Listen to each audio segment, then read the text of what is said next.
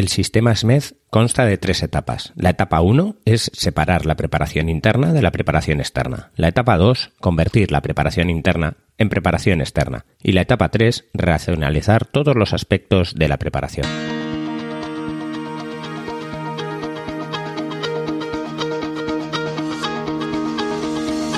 Hola, estás escuchando Proyecta, un podcast de Emilcar FM sobre dirección y gestión de proyectos, metodologías ágiles, lean, productividad y mucho más. Yo soy Abel Yécora y os voy a contar todo lo que tiene que ver con este mundo.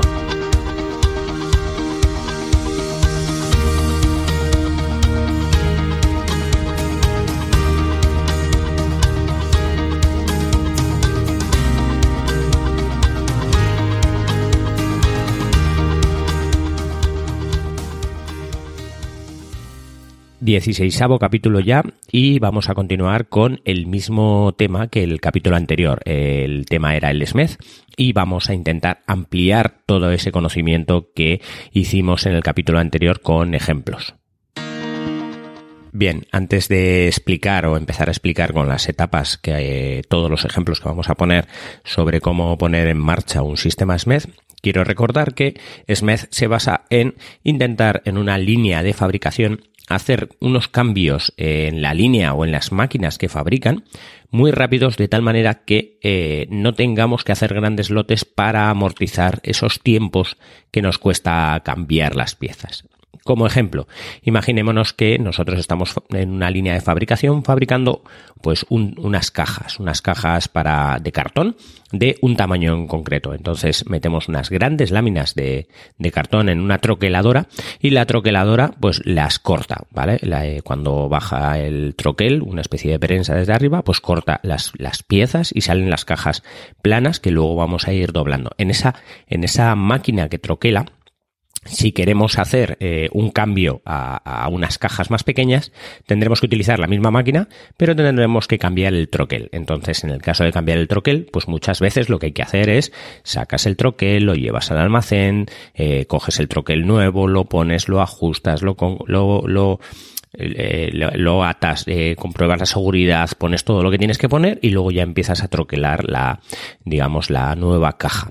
Entonces, eh, esto que ocurre en la mayoría de las líneas de fabricación, lo que pasa es que nos, nos retrasa en que esa máquina está parada durante el tiempo que, que mm, que cambiamos el troquel o que tenemos que cambiar eh, el troquel. Esto solo es un ejemplo de una máquina que es una troqueladora, que es muy simple, pero en grandes líneas de fabricación hay que cambiar muchos elementos de muchas máquinas.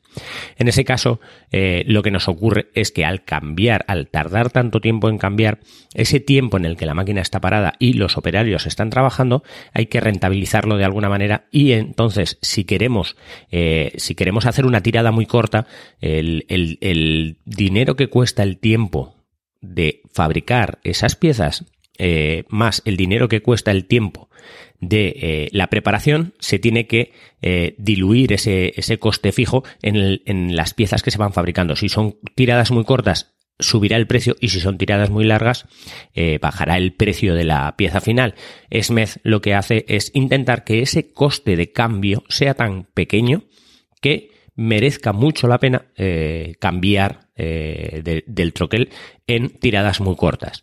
Eh, por ejemplo, no tenemos, si, no tenemos por qué fabricar grandes tiradas de cajas de cartón, en nuestro caso, para poder hacer eh, cambios y, digamos, eh, ahorrar dinero o poner un precio más bajo en, nuestra fabricación. Podemos hacer, eh, digamos, las piezas que el cliente nos está pidiendo, añadiendo un sobrecoste muy bajo, ya que la máquina va a estar el mínimo tiempo parado que sea posible. Bueno, como hemos dicho, la implantación de un sistema SMED siempre requiere de tres fases. La primera es separación de las preparaciones internas a las preparaciones externas. Como dijimos, la preparación interna va a ser siempre aquella que requiera que la máquina esté parada y la preparación externa es aquella que no requiera que la máquina esté, esté parada. Bueno, ciertas tareas pueden eh, claramente realizarse antes de que la máquina se, se tenga que parar para efectuar un cambio de modelo.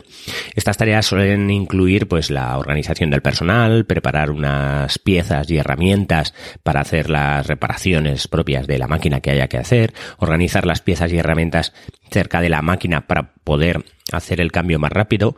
Bueno, en la práctica la mayoría de las veces se realizan una vez la máquina está parada, en vez de realizarse cuando la máquina está todavía fabricando el lote anterior.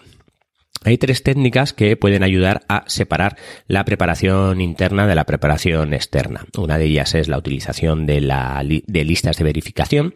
Otra realizar las comprobaciones eh, funcionales mientras la máquina está eh, funcionando y también mejorar el transporte de útiles o de elementos que vamos a cambiar. Como listas de verificación, las listas de verificación eh, es una lista que detalla todo lo necesario para realizar una preparación y efectuar la siguiente operación. Es una lista en la que vamos a tener todo lo que tenemos que hacer antes de parar la máquina.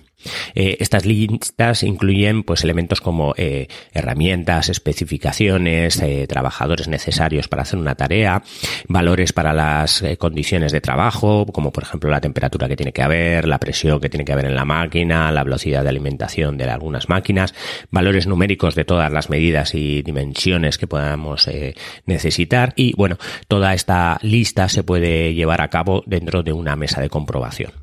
Esta mesa de comprobación lo que tiene que hacer es que el operario o los operarios que estén en dicha mesa con esa lista tienen que verificar los elementos de la lista antes de que la máquina esté parada.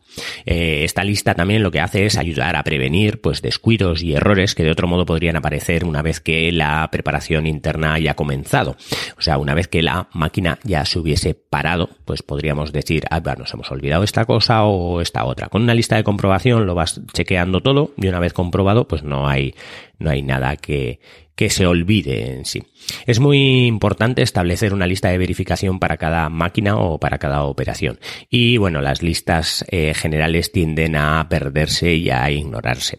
El ejemplo más claro de lo que es una lista de comprobación es eh, lo que utilizan, por ejemplo, los eh, em, pilotos de avión en los aviones. Los pilotos de avión pueden tener 100.000 horas de vuelo, lo que sea, pueden haber hecho 30.000 vuelos, da igual cuántos vuelos, se pueden saber la lista de verificación completa, pero siempre la hacen. Siempre que se montan en el avión y van a volar, hacen una lista de verificación y en esa lista de verificación se verifica todo. Porque de otro modo, cualquier descuido que podría tener eh, un piloto de avión en, en, algo que se ha dejado, porque aunque tenga mucha experiencia, pues se acuerda de todo, en algo que se haya dejado de comprobar, pues puede tener unas, unas consecuencias bastante catastróficas en este caso. Las listas de verificación ayudan a eh, determinar si todos los, eh, si se tienen todos los elementos necesarios para una determinada operación. El siguiente paso es realizar las comprobaciones funcionales, que decir si todas las piezas y herramientas están operativas. Las comprobaciones funcionales deberían de realizarse antes de comenzar la preparación, en modo que las, eh, reparaciones puedan efectuarse por anticipado. Eh, es como, eh, aparte de tener todas las piezas con el checklist que podemos, que podemos tener para tener todo lo necesario para hacer el cambio, o ya sean los útiles o las herramientas, también tenemos que, de alguna manera, comprobar que eh, la máquina está funcionando. Hacer las comprobaciones de que todo lo que tenemos está funcionando. Si lo que vamos a utilizar es una pistola de, agua, por ejemplo, para limpiar una zona donde tenemos que poner el siguiente troquel, tenemos que comprobar que la pistola de agua eh, está funcionando antes de parar la máquina. Tenemos que comprobar que todas las piezas están funcionando. O sea, por un lado, las listas nos ayudan a comprobar que tenemos todo eh, con los valores que tienen que estar y por otro lado hay que realizar unas comprobaciones funcionales que son que todo lo que vamos a necesitar tiene que estar eh, funcionando. Y por último, en el tema de mejoras en el transporte de útiles, pues simplemente eh, troqueles, moldes, herramientas, eh, plantillas, calibres, otros elementos necesarios para eh, una operación deben de ser trasladados entre las áreas de almacenaje y las máquinas para acortar el tiempo, digamos, de cambio. Lo que no podemos hacer es parar una máquina para luego ir a los almacenes a recoger las piezas o sacar las piezas, llevar al almacén para luego traerlas. Eh, para cortar el tiempo durante el cual la máquina está parada, el transporte de los elementos, troqueles, moldes, herramientas, tiene que ser mientras la máquina está funcionando. Debería hacerse siempre como preparación externa. Eh, bueno, en otras palabras, las, las nuevas piezas y herramientas deberían de ser transportadas a la máquina antes de que la máquina se detenga para hacer el cambio. Del mismo modo, los elementos retirados de la fabricación del lote anterior no deberían de almacenarse en los almacenes hasta que los nuevos elementos que hemos llevado o hemos acercado a la máquina no estén instalados. La máquina debería de estar en marcha antes de llevar esos elementos que hemos sacado de la máquina al almacén. Si la máquina está eh, automatizada, el operario puede ser capaz de realizar el transporte por sí mismo y, bueno, otras veces el transporte de las piezas y herramientas puede requerir de una coordinación de, de otros trabajadores que se le asignan a esta tarea. En cualquier caso, lo que es la mejora del transporte puede implicar una nueva visión del procedimiento actual desde el punto de vista de acortar el tiempo de parada y a veces esto puede causar algún tipo de, controversia con algunos empleados que piensan que es contraproducente. Por ejemplo, imaginaros una prensa imaginaros el ejemplo que hemos puesto antes, una, una troqueladora de cartón. Eh, lo que necesitamos es eh, cambiar un molde por otro molde para cambiar las piezas que, de las cajas de cartón que vamos a hacer. pues bueno, en el, nosotros lo que tenemos es una troqueladora, tenemos los moldes en un almacén que puede estar a una distancia X y luego tenemos pues un puente grúa que lo que hace es llevar los troqueles del, de la máquina hasta el almacén muchas de las empresas lo que hacen es paran la máquina, eh, sacan el molde de la troqueladora, cogen con el puente grúa ese molde, lo llevan al almacén, lo dejan en su sitio del almacén, cogen del almacén el molde nuevo, lo llevan hasta la máquina y luego eh, se introduce ese molde en la prensa y la prensa o, la troqueladora empieza a troquelar el, las nuevas cajas, ¿vale? En este caso, Smith lo que establece es que antes de parar la máquina, eh, intenta traer todo lo que puedas cerca de la máquina, intenta tenerlo ahí. De tal manera que eh, después de implantar un sistema MES, el transporte se haría de la siguiente manera. Nosotros, mientras la máquina está funcionando, vamos con el puente grúa hasta el almacén y cogemos el, eh, el nuevo molde. Lo acercamos hasta la máquina. Luego sacamos el nuevo molde de, o sea, el molde antiguo de la máquina, lo dejamos también cerca de la máquina, cogemos a la vez el molde que acabamos de acercar nuevo, lo metemos en la máquina y ponemos en funcionamiento la máquina. Y tras eso, lo que hacemos es coger el molde que ya tenemos sacado, el, el anterior, y lo llevamos al almacén.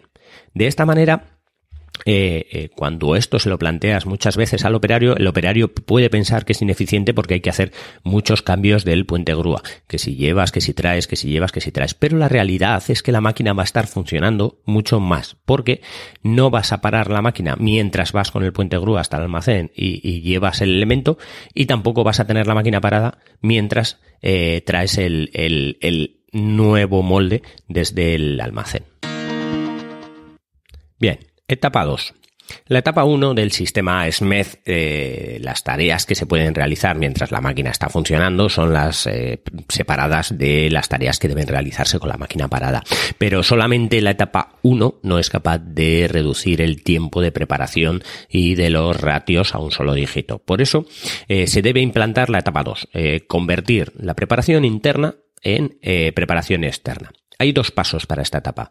La primera es analizar eh, la verdadera función y el propósito de cada operación en el procedimiento actual de preparación y encontrar las formas para convertir estas preparaciones internas en preparaciones externas.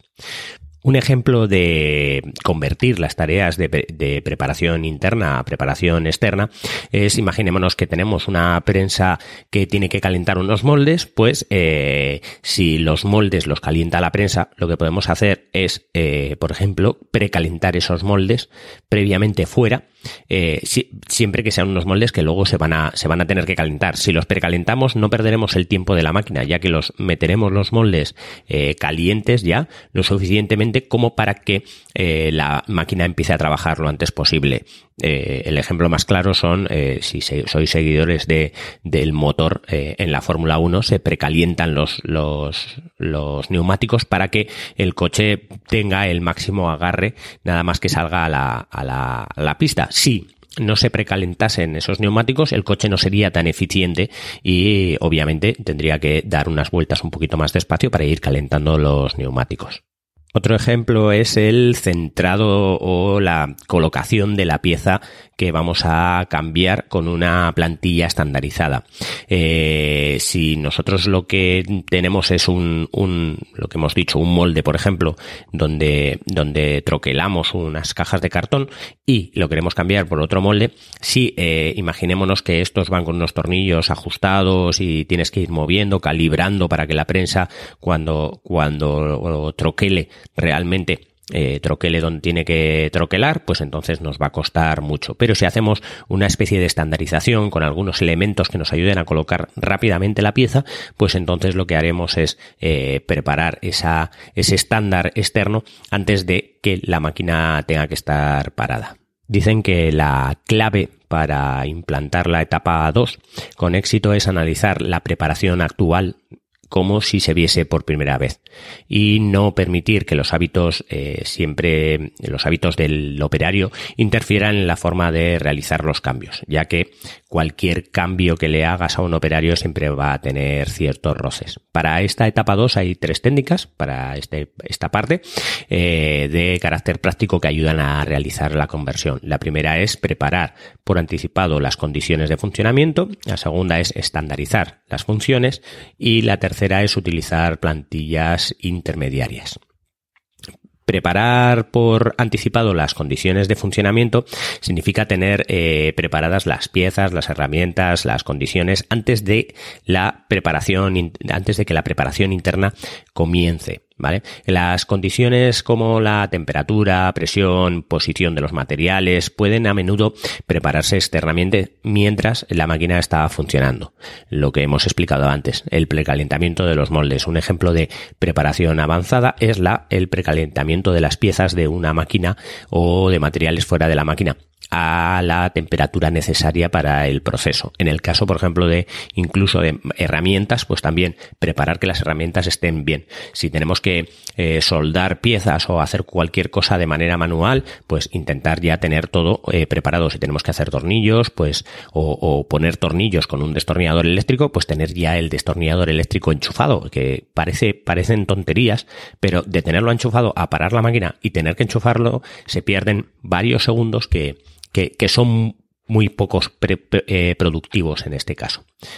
Otro ejemplo de esto es, eh, bueno, imaginaros una empresa donde eh, se dedican a hacer eh, ciertas cosas en, unas máquinas con unas, eh, unas bobinas de alambre bastante pesadas. Entonces, cuando la máquina eh, resulta que, que, acaba la bobina, pues el procedimiento es, se coge una carretilla elevadora, se va hasta, hasta el almacén y se trae una bobina. Si más o menos son un poco listos, pues lo que hacen es coger la máquina, la carretilla elevadora, ir al almacén antes de que se acabe la bobina. Pero si nos, si separan cuatro máquinas porque las bobinas se están acabando, pues resulta que igual no hay carretillas elevadoras como para llevar eh, las suficientes bobinas a, a las máquinas. ¿Qué se hace para esto? Pues lo que se puede hacer es imaginaros una especie de contenedor que, que, que eleve la bobina y que tenga una bobina más alta y lo que hacemos con ese contenedor ya estandarizado es eh, ese contenedor eh, podemos tener uno por cada máquina y lo que se hace es que la máquina siempre tenga una bobina y tenga un contenedor con una segunda bobina, de tal manera que el operario pueda, mediante un elemento de darle a un botón o quitar una barra, esa bobina que es muy pesada, pues que caiga en la posición en la que, en la que está eh, la otra bobina, digamos, en la, la, que se está acabando de la máquina y de esa manera seguir funcionando. Eh, ¿Qué se consigue con esto? Se consigue que, primero, cada máquina tenga una segunda bobina para poder trabajar y las máquinas no se paren nunca. Y por otro lado, el, el, uso de las carretillas siempre se, va, siempre se va a hacer cuando se ha acabado o cuando se empieza la siguiente bobina, de tal manera que eh, se evitan esos, esos picos de trabajo si varias máquinas se paran, porque varias máquinas se pueden parar, cargan sus propias bobinas, pueden estar eh, todos los contenedores que hemos puesto al lado de, de segundas bobinas, pueden estar vacíos, pero eh, cualquier persona con una carretilla puede ir cogiendo cada uno de los contenedores e ir cambiándolos de una manera mucho más cómoda y ninguna de las máquinas tendría que parar. En cuanto a estandarizar las funciones, bueno, cuando las herramientas y las piezas para una nueva operación son diferentes que las de la operación anterior, los operarios deben de realizar costosos ajustes durante el cambio, a menudo con la máquina parada. La estandarización eh, mantiene cosas en común eh, de una operación a otra y ayuda a eliminar eh, esta, esta preparación interna. Eh, hay, bueno, eh, hay estandarización de formas y estandarización de funciones. La estandarización de formas suele ser despilfarradora. Eh, los útiles se hacen mayores para acomodarse a los tamaños. Imaginémonos que nosotros tenemos una prensa de dos metros y tenemos que hacer prensar piezas, ¿vale? Podemos prensar piezas de 30 centímetros o de 2 metros. Si nosotros queremos hacer una una pieza de 30 centímetros, pues por norma general se pone un molde de 30 centímetros por 30, vamos a decir, y se atornilla a los ajustes que tenga la máquina y la prensa lo prensa. Y si queremos hacer una de 2 metros, pues tenemos un molde de 2 metros donde la prensa también eh, baja. ¿Qué pasa? Que si queremos estandarizar formas, tendremos que hacer que la de 30 centímetros sea de 2 metros. Entonces, claro, eh, se despilfarra mucho material, se despilfarra mucha, mucho, mucha cosa, ¿vale? Porque para hacer una pieza de 30 centímetros necesitamos un molde de 2 metros, ya. O sea, una, un molde de 30 centímetros lo puede llevar un operario en las manos, pero uno de 2 metros no. Al final eso pues puede ocurrir en costes de tener que desplazar moldes más grandes y otras cosas, ¿vale? Pero la estandarización de funciones requiere solo de estandarizar aquellos elementos cuyas funciones son necesarias desde el punto de vista de las operaciones de preparación. La estandarización de funciones se podría aplicar, por ejemplo, a dimensionar, centrar, asegurar o expulsar eh, o sujetar. La implantación de la estandarización de funciones implica dos pasos. Analizar detenidamente cada función individual del proceso de preparación y decidir qué funciones si las hay, pueden ser estandarizadas. El segundo paso es analizar eh, de nuevo las funciones y pensar acerca de cuáles pueden ser realizadas más eficientemente reemplazando el menor número de piezas posibles. El método más rápido para reemplazar algo, eh, por supuesto, es no reemplazar nada eh, o lo menos posible.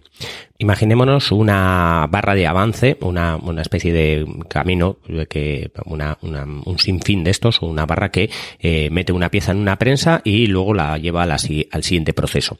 Entonces, esta, esta barra de avance lo que hace es sujeta la pieza, la traslada al siguiente proceso y vuelve a su posición original donde está la prensa para coger la siguiente pieza. En este caso, solo la función de amarre o de sujeción de la pieza debe cambiarse si cambia el tipo de pieza. Eh, si cambian las dimensiones o, la calidad del objeto que se está manipulando. No hay necesidad de reemplazar la barra de avance completa ni tampoco ninguna de las otras cosas. La estandarización de, funciones eh, eficientes requiere de un análisis de las funciones de cada pieza en los dispositivos, elemento y elemento, o sea, cosa, parte a parte, no, no, no, no cambiar toda la pieza, sino hay que mirar eh, con, con, esa, con ese, ese, esa línea de fabricación, elemento a elemento, qué es lo que necesitamos cambiar, no, no qué máquina eh, completa tenemos que cambiar y reemplazar el mínimo número de piezas que, que sea necesario.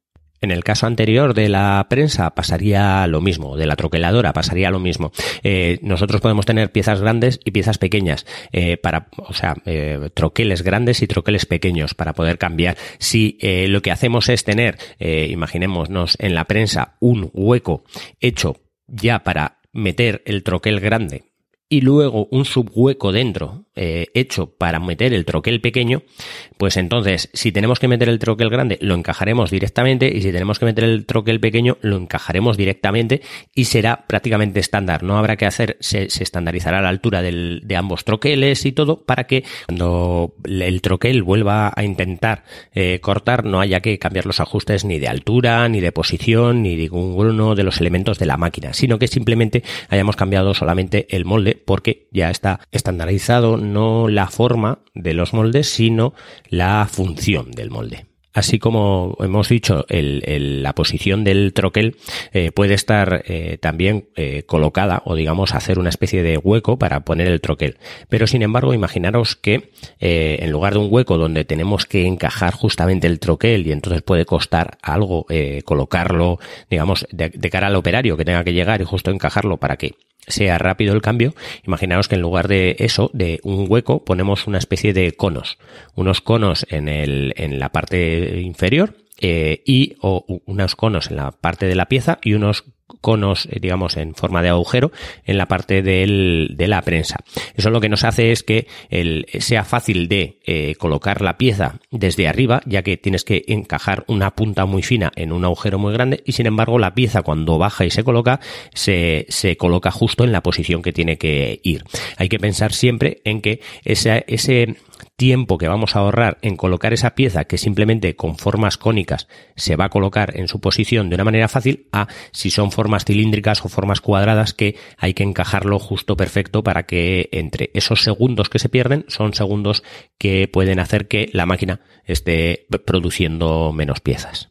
Y por último, la utilización de plantillas intermediarias se basa en que eh, lo mismo que hemos hablado antes de los troqueles. Imaginémonos que tenemos un troquel de 2 metros y también de 15 centímetros. Lo que hacemos es eh, eh, tener una plantilla, si, si, la máquina nos permite hacer modificaciones, tenemos una plantilla para colocar esos 15 centímetros en una placa de 2 metros. De tal manera que la placa de 2 metros la podemos llevar hasta la máquina fuera, podemos tener esa placa de 2 metros para adaptar las de 15 centímetros, las de 20, las de 30 y hacemos esa preparación fuera de tal manera que cuando paramos la máquina solo metemos ese, ese gran troquel de 2 metros dentro de la máquina y sigue funcionando, ¿vale? Entonces, de esa manera ahorramos el tiempo de tener que coger una pieza, ajustarla o lo que sea. En este caso, tenemos esas, esas adaptaciones de cosas pequeñas a cosas grandes y no tenemos eh, no tenemos eh, 30 moldes de 2 metros, sino tenemos una eh, plantilla y, o varias plantillas y luego lo que tenemos es los moldes propios.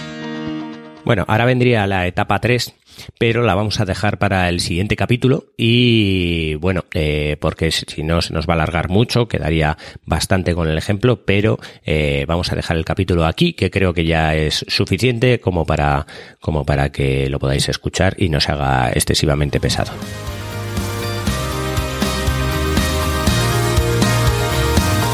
Y hasta aquí el capítulo de hoy. Muchas gracias por escucharme. Tenéis todos los medios de contacto y la información y los enlaces del capítulo en emilcar.fm barra proyecta, donde espero vuestros comentarios. Hasta el próximo capítulo y no os olvidéis de que lo bien planificado bien sale.